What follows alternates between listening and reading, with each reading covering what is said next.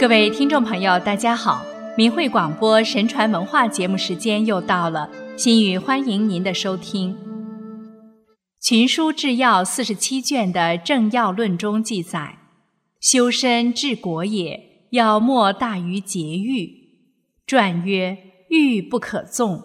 历官有家有国，其得之也，莫不皆于简约；其失之也，莫不由于奢侈。”俭者节欲，奢者放情，放情者危，节欲者安。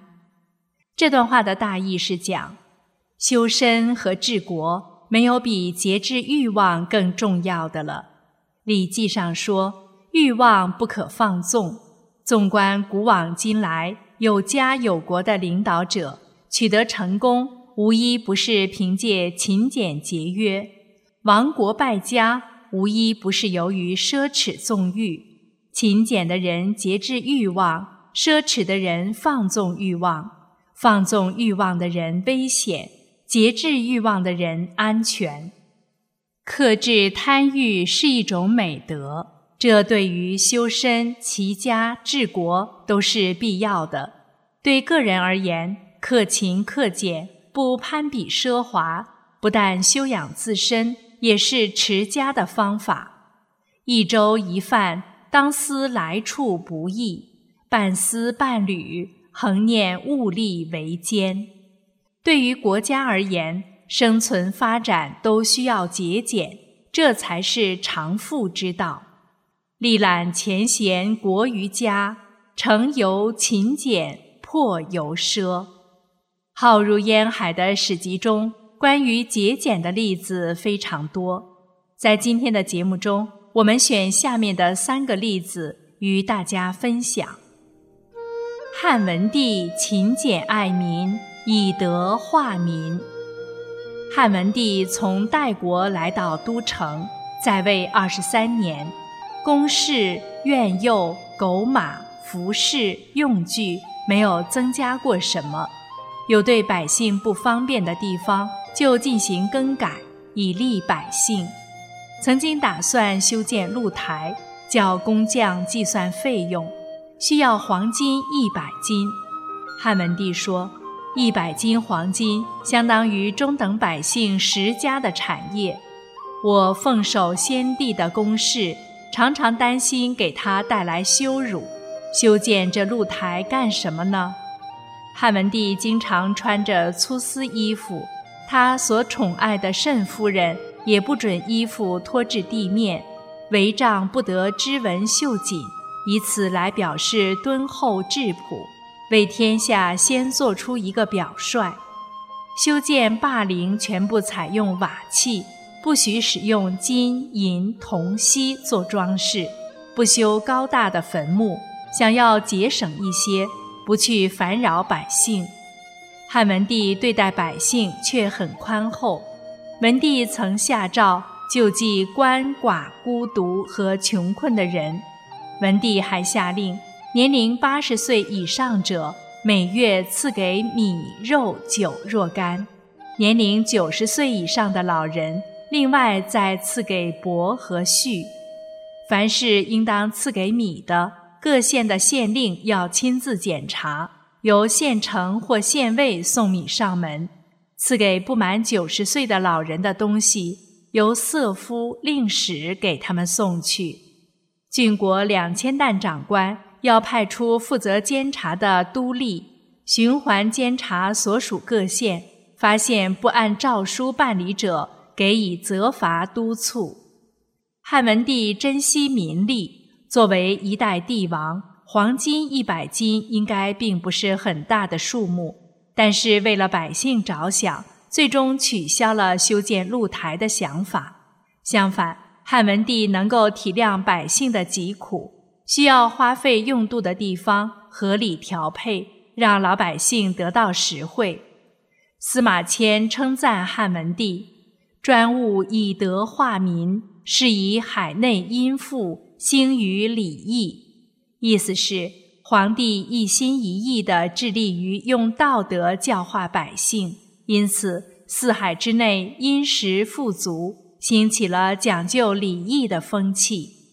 汉文帝和其子汉景帝的时期合称为文景之治，成为中国古代史上公认的一个盛世。汉文帝被奉为贤明帝王的一个典范。诸葛亮借子要静以修身，俭以养德。诸葛亮曾向蜀后主表明自己心愿。臣在成都有桑树八百棵，薄田十五顷，子孙们的日常衣食费用已有宽裕。至于臣在外任职，没有额外的花费安排，随身衣服饮食全有国家供应，无需再置其他产业来增添家财。待臣离开人世时，不让家有多余衣物，外有多余钱财。使自己辜负陛下的恩宠和信任，及至去世，果如前言。诸葛亮遗言，命令部下将自己葬在汉中定军山，依山势修建坟墓，墓穴仅能容纳下棺材，穿平时的衣服入殓，不必用其他器物殉葬。诸葛亮晚年给他八岁的儿子诸葛瞻的一封家书中写道：“夫君子之行，静以修身，俭以养德，非淡泊无以明志，非宁静无以致远。”意思是，君子的行为操守，从静思反省中来提高自身的修养，以节俭来培养自己的品德。不清心寡欲，无法使自己的志向坚定明确；不使内心达到安定清净，就无法实现远大的目标。这封书信就是流传后世的著名诫子书，静以修身，俭以养德，已成千古名句，为后人所称道。诸葛亮是中国家喻户晓的著名历史人物，是中国传统文化中忠臣与智者的代表人物之一。和他的许多其他高贵品格一样，他勤俭的美名载入青史，千古流传。司马光崇尚节俭，淡泊物质。司马光对物质淡泊无所喜好。司马光在洛阳有田三顷，妻子死时卖掉田产来办丧事，他一直到死都是粗衣薄食。据《宋史》记载，仁宗一次钱物价值一百余万，司马光带领同僚们多次上奏章，认为国家有大忧患，中外困窘贫乏，不可以专用钱心故事。如果一次不可以辞谢，应当允许侍从向上进献金钱，以佐助山陵之用。朝廷没有允许，司马光于是用他所得的珠宝作为建院的公使钱，把黄金赠送给旧士，意思是家不藏财。司马光写给其子司马康，教导他应该崇尚节俭的一篇家训中写道。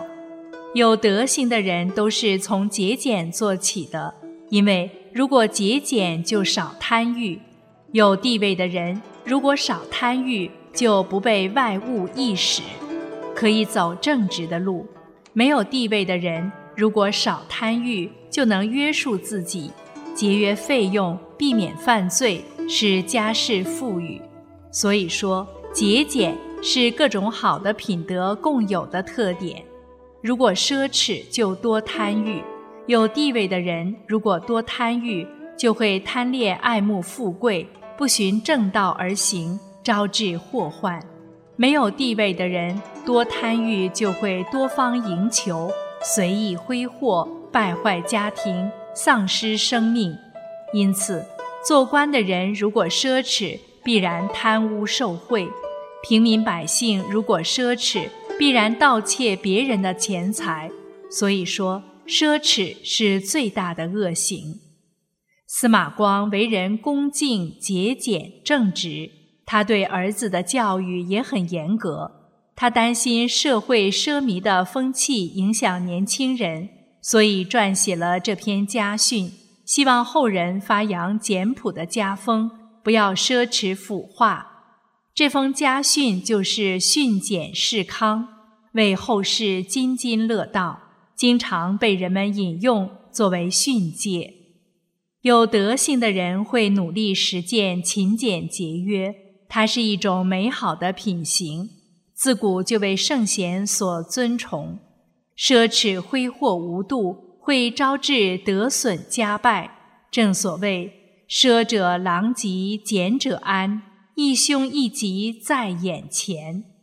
许多古人相信，人一生的财富用度是上天早已赋予规定的，这一切都是有定数的，一饮一啄，莫非前定。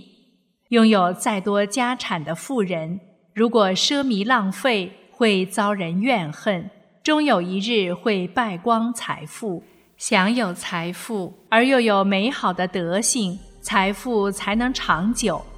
并不富有的穷人，努力勤俭节约，克制贪欲，多行善事好事，生活会留得余裕，赢得尊重。也会为自己奠定美好的未来。正所谓“克俭节用，识弘道之源；崇耻自勤，乃败德之本。”